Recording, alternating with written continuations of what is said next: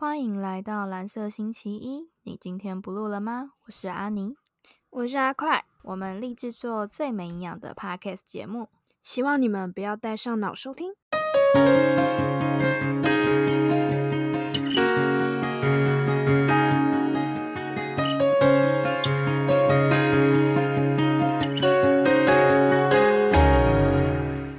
接下来呢，就在一九七三年十月六号的时候，爆发了赎罪日战争，这也是以阿战争的第四次。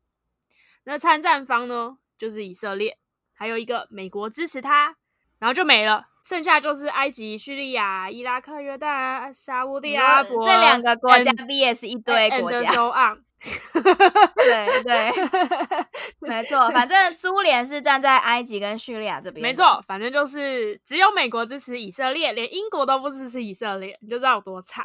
赎罪日战争在这时候，没想到没有人要支持以色列，这些人信仰着基督教。然后偷用人家犹太教的旧约，结果还亵渎赎罪日，真的是太不应该。你说怎么可以在赎罪日的时候发动战争呢？真是他妈的干！不是啊，赎罪日的时候发动了战争，你还敢不支持以色列？然后先说一下赎罪日是什么好了。赎罪日是犹太人每年最神圣的日子，他们当天会全日禁食，然后一直祈祷。对，所以他们那天其实就是一个停摆的状态。嗯，什么事都不用干。对，然后在这之前呢，它其实是有一个脉络的，就为什么会发生赎罪日战争？其实是在呃埃及跟叙利亚要争回戈兰高地跟西奈半岛的前提之上。上次六日战争，以色列不小心把西奈半岛跟 戈兰高地打。下来了。后来以色列花了五亿盖了一个叫巴列夫防线，它是一个军事堡垒，非常嚣张，就盖在人家苏伊士河旁边。在一九六七年的时候，以色列其实已经投票说，而我们决定要归还西奈半岛跟戈兰高地，而且期待用和平协议。可是在这个时候呢，阿拉伯国家。有一个协议，是里面的成员包含埃及、叙利亚跟约旦，他们在克土木有这个对有一个协议叫克土木协议。那克土木在哪里呢？就是苏丹的首都。他们有三步政策：拒绝和平、拒绝接触、拒绝谈判。你不是跟我们以前的三步政策很像吗？不接受、不谈判、不妥协。是不接触哦，不接。不接触、不谈判、不妥协，是吗？我现在都觉得我以色列快比台湾的地才熟，因为都没在认真念书，然后搞对啊，那个是以前中我们中华民国对大陆的政策。好啦，随便啊，随便，反正反正管他有没有那三步政策，我也都不想做。没有啊，我是想说，我们是不是抄人家？不是？哎，一九六七年有可能抄人家哎，因 为我们比较晚呐。哎，对耶，说不定哦。这只有蒋介石知道，没有那个是蒋经国，只有蒋经国知道。然后在一九七零年的时候，埃及总统萨达克，萨达克就是后来新任的总统，因为原本那个纳瑟他上次六日战争输了之后，他就气死了。所以现在换萨达克当总统，他要求以色列要退出西奈半岛，还有加萨走廊，然后履行联合国安理会的二四二条文，也就是说要以色列退出在六日战争占领的所有土地，而且保证苏伊士运河畅通。可是以色列拒绝。那叙利亚的总统也拒绝谈判，他决定要用军事手段谈判。他希望阿拉伯国家都听他的话，所以他决定动用武力去夺回戈兰，逼以色列归还西奈跟加萨。反正他就是想要打这场仗，然后告诉大家他是老大。因为原本的老大是埃及，对，那他想要从埃及身上抢过来。对，那这里面的重点是叙利亚、约旦跟埃及嘛。刚刚讲了叙利亚想要当老大，所以他想要去打仗。那约旦呢？他不想打仗，因为他很怕他打了之后他又要割地。很害怕，不喜欢打仗。讲一下他们三个立场嘛，然后再来埃及呢，他就承诺巴勒斯坦解放组织跟阿拉法特说，他如果赢了之后，他把约旦西岸跟加萨走廊送他。阿拉法特是巴勒斯坦的领导人，对。然后他在一九九四年获得诺诺贝尔和平奖，反正他是一个领导人啦。对。那约旦不满意，因为他觉得什么？你要把约旦西岸跟加上走廊送给巴勒斯坦，你有问过我意见吗？我想说，对，很不爽哎，干，你这个埃及为了讨好叫巴勒斯坦参加，然后居然要割我地给他干。结果呢，在一九七零年的时候呢？巴勒斯坦解放组织就跟约旦先打起来了，然后叙利亚就加入巴勒斯坦解放巴解，对，没错，对，变成叙利亚帮巴解，然后跟一起跟约旦打架，没错，他们内战，然后伊拉克刚好又跟叙利亚打起来，我不知道他们在干嘛。好乱哦。英法呢这时候就说：“哦，好吧，那我支持阿拉伯国家好了。”主导的是埃及，然后西德提供军事武器给埃及。啊，所以这样英法跟德国其实是支持埃及，哎，对，哎，我觉得英法很贱呢。他在上一次六日战争还是支持以色列啊，不过就为了那个苏伊士运河嘛。他们可能在一些战争战事里面觉得要支持，因为你你总是要这边站一下，那边站一下，才能两边讨好嘛。我觉得这是一个外交策略，外交的策略，你不可以一直死站在这一边。东马是这样子，所以才会有什么跟台湾。就是跟台湾建交，跟台湾断交，然后跑去跟，所以其实美国跟苏联也是各选一边站，因为他们两个绝对不可能选同一边。对啊，啊，他们就轮流站，就轮轮流讨好嘛。但是苏联因为它有共产主义思想在，所以他可能选边站的变换比例比较低啊，因为他还是要扶植他的共产主义嘛。所以如果你找一个很资本主义，然后拼命支持他，苏联也站不住脚，不太可能。对，但英法就是没错，他们就这么叽歪。他们就是这么虚伪，国家越大越虚伪，超虚伪的。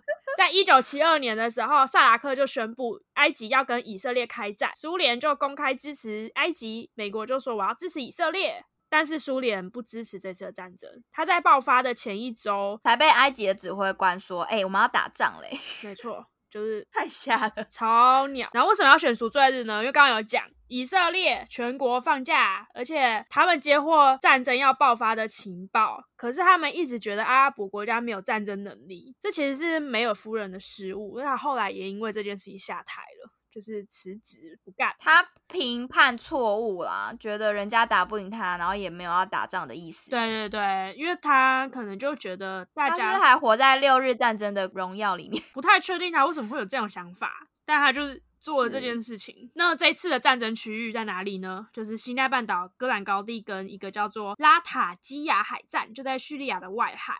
那以色列因为电子设备比较优秀，所以它海战都赢了，所以以色列就直接掌控了地中海的海运管道。那埃及是掌握红海，然后埃及军突袭成功，所以以色列在横跨苏伊士运河的这个地方造成了缺口，所以埃及就跨过了他们的巴列夫堡垒，进入了西奈半岛。埃及进入西奈之后，以色列就被一个反坦克飞弹歼灭了一个营，所以双方就在那里对峙了。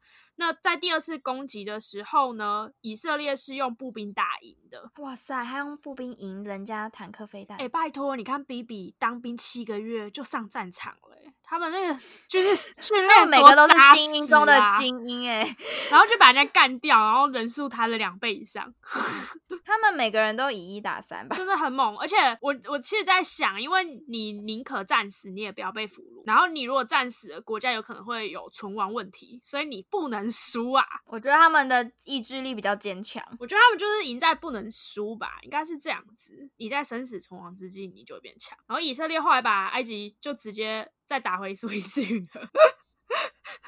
然后把军队分散，哇塞！他们就一路打打打，然后就攻进埃及的本土，然后快到开罗去了。好猛！攻到人家开罗去，真是太扯了！就 原本以色列是被打的，然后后知后觉，然后就后来还攻到人家首都去。对，好像距离没几几百公里而已，反正就很近。我看那个地图，超近的。那在另外一边呢？叙利亚是处理戈兰高地嘛？那以色列很忙，以色列跟叙利亚，以色列左下角、右上角两边跑，然后结果都还赢了。然后叙对，反正以色列还有另外一个战区在戈兰高地，一个在左边，一个右，一个在下面，一个在上面嘛。然后戈兰高地那边呢，因为叙利亚估计错误，以为以色列的后备军人抵达时间会比较慢，所以一开始叙利亚占上风。结果以色列后备军人一到之后，他们就逆转了。所以他其实只花两天就把叙利亚一直退到原本开战的边界。然后他后来就直接进攻叙利亚本土，然后直接轰大马士革郊区，他又打到人家首都，就在旁，真的是要打就打到首都就对了，就在边边这样子，再打进去就直接进大马士革了。所以两边就是一边插，只一边。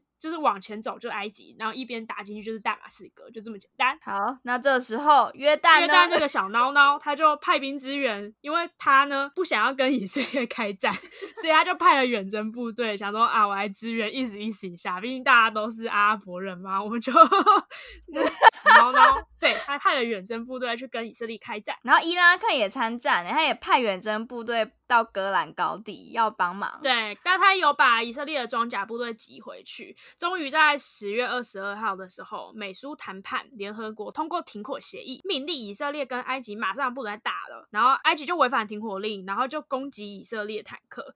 然后以色列就真的很不爽，所以他就直接。向南继续进攻，然后把苏伊士运河的第三军团直接包围。这时候，美国就跟以色列施压说：“哎哎哎哎，不要把人家杀死，快点退回战线啊！就是已经停火了。”也不是啊，是是埃及先违反的，因 为要是我是以色列，我很不爽。没错。可是以色列人真的超好，哎，没有超好的。以色列后来就说：“好吧，那我我就把他包围，但是我给他食物吃，可以吗？就不要让他们饿死。”对对，他们也就送了补给物资给他们，但是他还是就在那边这样。其实是因为苏联觉怕以色列太过扩张，然后决决定说，如果以色列再这样下去，我就要爆发，我就要用核武攻击了。然后结果，所以他们就产生了核呃核战危机。对，然后美国就会很紧张，很紧张，所以他们两个就又一直协商说：“哎，你们两个停战啊，停战，不要打。”打了，等下就变核武战争，就对，那就后来美国国务卿就去谈判，然后埃及的总统萨达克他也同意说要在日内瓦那边就签了一个休战协议。终于在一九七四年的时候，以色列撤军，但其实这其实是呃停火之后半年后他才撤军，然后双方就把。战俘交换这样，那联合国的维和部队就进驻了戈兰高地，维护当地的和平。因为如果联合国不进驻的话，他们时不时看不爽要打，对，他们就一直打。那其实，在一九四八年以来，阿拉伯跟以色列首次公开对话，也是在赎罪日战争之后这一次。那最后的结果就是，埃及的领土就多了西奈那一块。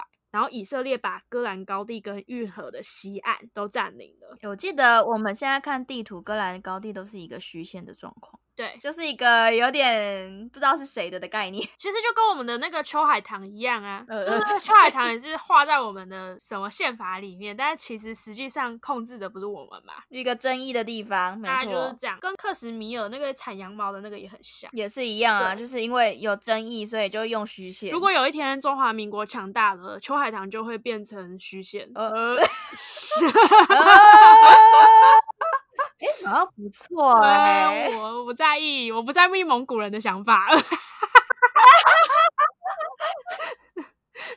然后他最后的结果就是这样。那因为美国支援以色列，所以 OPEC 决定减产石油，然后对美国实行石油禁运。也因为这一次，在一九七三年的时候。发生了第一次石油危机，所以美国就被那些石油输出国家教训了一番嘛。对啊，就掐住他的脖子。可是其实阿拉伯人就不爽。可是你要想一件事情，美国明明就有啊，那叫什么页岩油，左边那个叫什么？又有左边那个土地叫阿拉斯加吗？阿拉斯加，阿拉斯加吧。他们就有石油，自己死不开采。美国有超多石油的，只是他都不先采，他都想要跟人家买。而且用完别人的，他以后就可以独占了，独占，没错。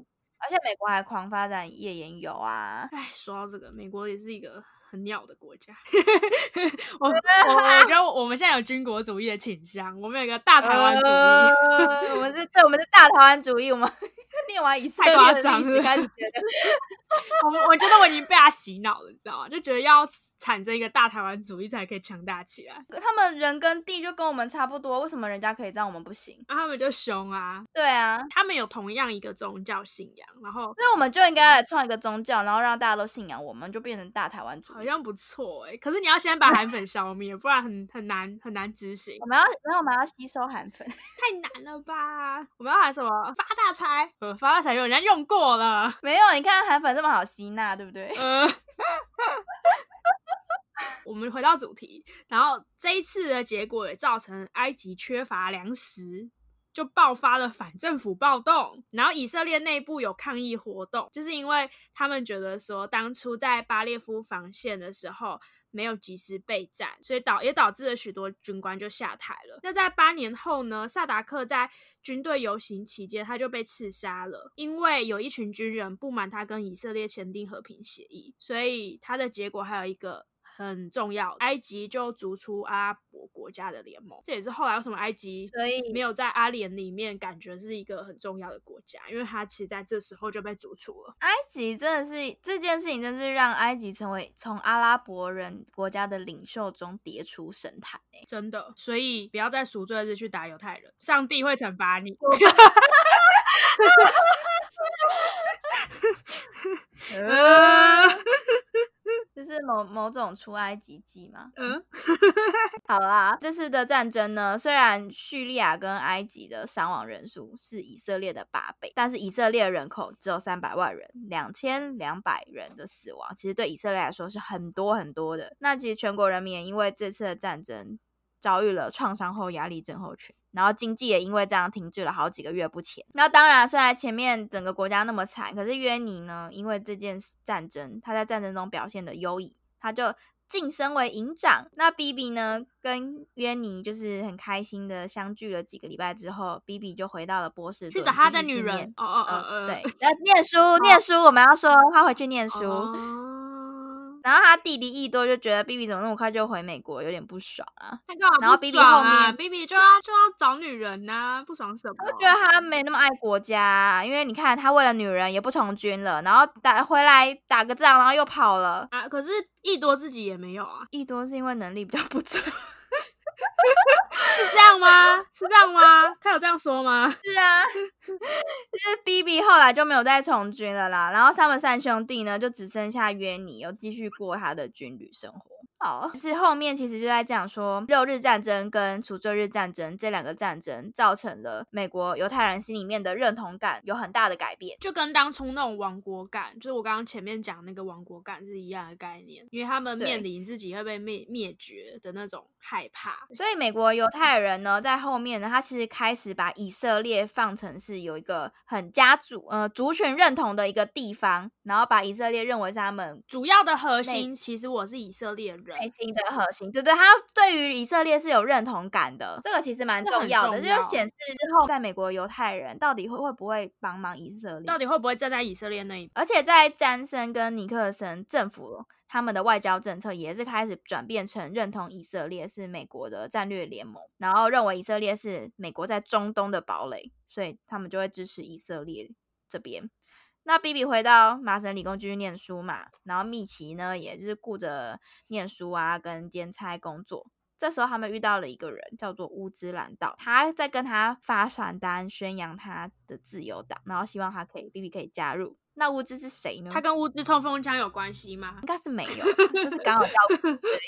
乌兹的爸爸他是在比金的自由党下面的一个国会议员，然后其实也是后来利库德联盟的一个国会议员。前面一直一直提到的利库德联盟就是现在的执政党，B B 的党派，，现在的执政党就是利库德联盟。没错，其实以色列最大的两个政党就是一个是工党，一个就是这个利库德联盟。然后乌兹呢，他其实就是这个自由党的第二代啊，就是等于是正二代的意思。然后也是地下组织首脑的儿子。他在政治圈呢被嘲讽为太子党。哦，那听起来就跟那个什么连战的连胜文那种很像，没错，就有点国民党的大佬的儿子，然后就是他们自己是一个小圈圈，然后就被嘲讽为是太子党，在他们那个圈圈可。是其实他们也确实跟国民党比较像，因为他们是右派的。那 B B 他其实在整个政治生涯当中都企图要把太子党的人赶出利库的，但那个时候 B B 还不知道啦，他其实还在过他的学生生活。然后乌兹就很邀请的邀请 B B 加入，但 B B 对这件事没有兴趣。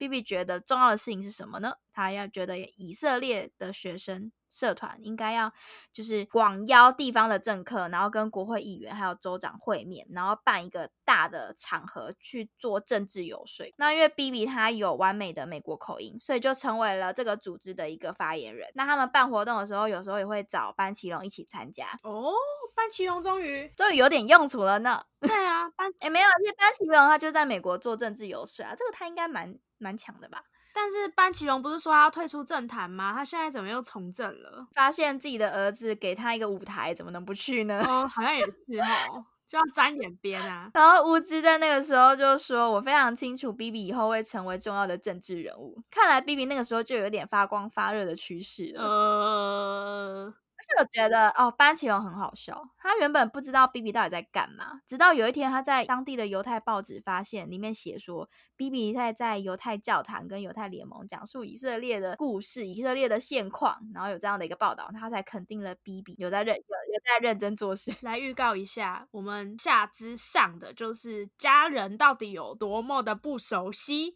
事实证明，家人的不熟悉不分国界，以色列人也不太熟悉自己的家人。没错，因为爸爸也不知道儿子在干嘛，然后还要看报纸才发现，哎，原来我儿子最近在干这件事啊。没错。然后他哥呢，因为远在以色列，然后知道这些事之后呢，也写信称赞 B B 说：“哦，你天呐，你真的努力在救国，然后都在宣扬以色列，真是太棒了！”这样，我觉得他们家的人真的是很奉献为国了。他们关心国家的事情比关心自己家人还多，哎，没错，所以他们家人才这么的不熟。其实后面讲到本古里安跟比金的关系。其实本古里安是工党的一个，就是他们以色列的国父嘛，然后也是工党的代表，然后比金就是自由党这边的代表，他们两个其实原本是一个对立的关系。本古里安还曾经在演讲的时候说：“我不怀疑比金痛恨希特勒，但这个仇恨并不表示他自己有任何的不同。”哎，毕竟比金他也是法西斯主义的，因为比金当初领导的伊尔贡其实也算是一个恐怖分子组织，以色列的恐怖主义，他是用比较激进的手法，会会暗杀，会。但是其实比金是一个，我觉得他在政治上蛮大气的。他在国家处于危机的时候，他也曾经建议本古里安应该要返回政坛，继续领导国家。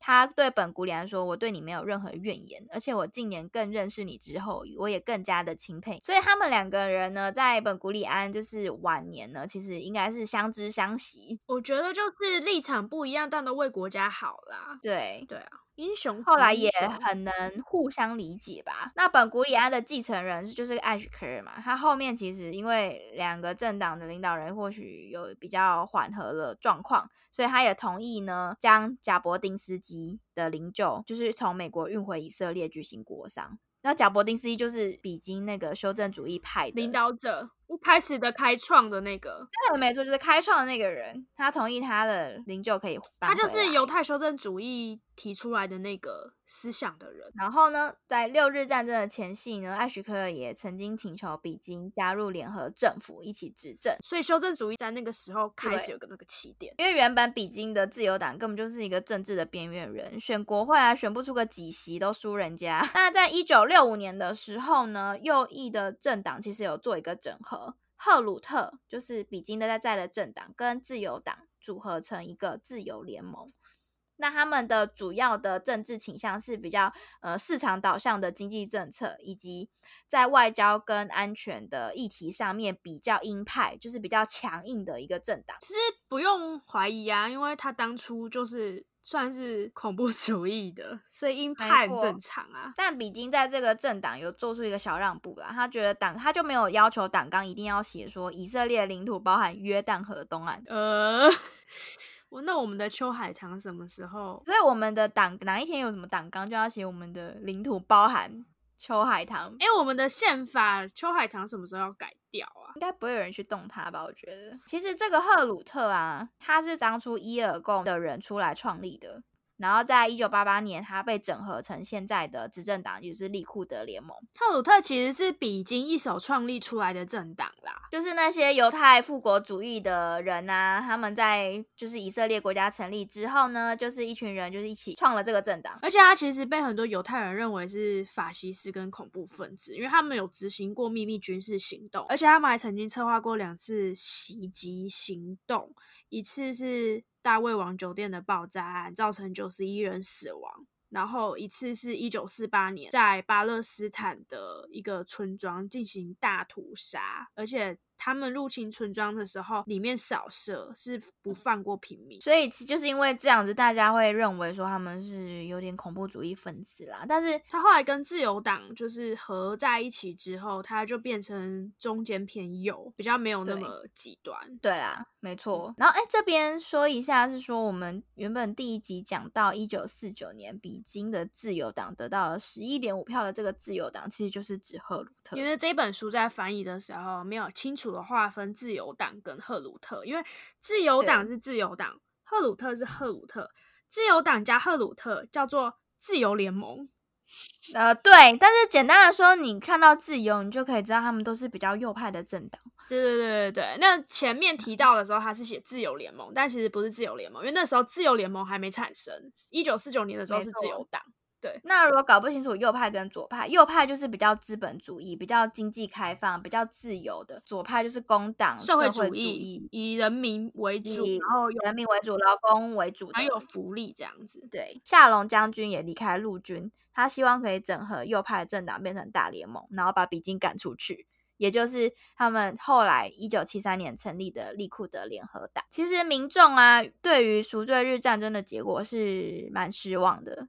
而且也影响了年底的选举，但年底的选举呢，没有夫人的工党跟社会主义联合工人党结盟，最后还是组成了联合政府，赢得了政权。但比金认为工党迟早会因为这次战争的失败而失去了执政权。后来梅尔也请辞了啦，然后改由拉宾。也就是六日战争当时的陆军指挥官接任以色列的第五任总理，然后拉宾也委任裴瑞斯，他是古里安的门生，担任国防部长。然后前面有讲到那个梅尔夫人啊，她其实是以色列创国者之一，所以他们的创国者是有女生存在的。那她也是第四任总理，她出生在俄罗斯，在美国长大，最后就回到中东，致力于犹太复国主义运动。她有担任过劳工部长、外交部长，然后她后来在一九六。九到一九七四年，大约五年的时间担任总理。那本古里安认为他是内阁中最优秀的人才，也是第一位女性的总理。那在主权国家里面，她是第三位非世袭女领导者，也就是说，她是选出来，或者是像内阁这种，也是也算是选出来的。就是不是因为血统，不是因为你是女王，不是因为你是公主，跟英国女王不一样。对，其实比较令我讶异的是，那前两位，前两位是斯里兰卡跟印度，很讶异，因为印度你看，就是你知道强暴犯什么都是，这两个都是一个蛮保守的国家，哎。就蛮讶异的，虽然我知道，呃，因为他们的阶级关系，他们其实社会地位比较高的女性，确实是就是有男女平等这件事，所以印度反正我很讶异啦，但对我也蛮讶异的，到底为什么是这两个国家？但也无所谓啊，这算是好事啊，没错，让大家知道其实前两位。世界上首两位非世袭的女领导者，居然是斯里兰卡跟印度。对，然后第三个是以色列，我都蛮压抑。对，我都我也很压抑。好，那拉宾呢？他其实当了第五任总理嘛，但他其实没有太多的从政经验。他前面只当过三个月的劳工部长，然后就直接当总理了。因为他们是内阁制，所以他这个总理是他们党内的人投给他的。那他前面呢，也曾担曾经担任以色列的驻美大使啊，然后跟当时的尼克森总统有一些私人的关系。然后尼克森呢，在赎罪日战争初期，他也派国务卿季辛吉负责提供空运武器给以色列。嗯，那因为那个时候啊，季辛吉其实他是还有另一个任务叫做穿梭外交。季辛吉要求以色列撤退，然后以色列人呢，其实认为，毕竟季季辛吉有一个犹太的血统在，他觉得他怎么可以当一个叛徒呢？不帮以色列就算了，居然还来要求以色列撤退。那拉宾拉宾其实拒绝了季辛吉的停战计划之后，季辛吉还公开指责以色列。然后美国那个时候的总统也决定再评估以色列跟美国的关系，而且也冷冻了军售案。那拉宾也反击啊，他开始争取民主党国会议员的支持，让他们去推翻总统的决定。最后双方妥协，以色列同意跟埃及签订停战的协议，然后以色列同意撤军嘛，然后福特也提供愿意提供 F 十六跟 F 七十七。这个武器给以色列，不会承认巴基斯坦解放组织，而且继续保证持续供应以色列石油。没错，所以呢，从这件事情开始啊，以色列就开始了解到说，以后不仅要争取美国总统的信任，你也要争取美国全部阶层的支持，包含啊国会议员啊、地方议员啊、新闻媒体啊，这样子。才会有真正实质的作用。其实就大外宣啊，没错。所以我觉得台湾也要学起来，赶快去就是做国民外交，然后开始从上到下影响整个美国人的心理。OK，那我们从下一集开始，我们的 Podcast 决定用英文来讲，然后开始就是说服新到 在美国的华人嘛，啊我们应该以美国华人为主啊，应该没有，我们要以世界华人为我们的客群，疯了吗？宣扬宣扬大台湾主义，然后希望他们可以把在国外赚的钱，然后全部回来支持台湾发扬光大。哎、等一下，可是重点是华人不一定，你知道华人有很多是中国人哎、没关系，你们都可以规划台湾，因为台湾是华人界最自由的一个国家。哦，对，欢迎规划台湾，真的，我们是自由中国。没错，你知道会讲中文的国家就那几个，但台湾肯定是最自由的地方。你想讲什么就讲什么，你也可以来做 podcast 节目。哦，而且最重要的事情是，你不用学会繁体中文哦，没有关系的。哦，对，我们不要求，对，因为其实我觉得规划台湾最痛苦的应该是繁体中文吧。会讲话就可以啦。对啊，而且我觉得文言文也不用学了啦，反正以后我们课纲文言文会越来越少，反正就欢迎来学中文，然后加入台湾，成为台湾人。你知道母语啊，第一多使用的是那个中文嘛，然后第二名是嗯西班牙语、欸。而、去西班牙，其实西班牙殖民过太多地方，很多地方很多国家都用西班牙语，对啊，中中美洲那些那些国家。哎、这样以后遇到人家跟我讲英文的时候，我都要跟他讲说，搞有有没有搞清楚啊？现在是中文霸权时代耶、所以我们要继续做中文的 podcast 好吗？然后要求大家要学中文。哎、中文很难学，不要强迫别人好不好？我觉得中文太难学了，中文真的是好那我们下次下次来讲一集，看有没有什么中文学习的资源分享给大家好了。中文真的太难学了，我真的觉得我妈当初的决定是对的，她把我留在台湾念中文。哦 我觉得如果真的流浪在外，要学好中文太难了你就变晶晶体啊。哦。晶晶体也是没关系啦，还好，就会很有特色。对，没错。好啦，那我们这一集就讲到这边了。后面我们要来讲一个很神秘的犹太教。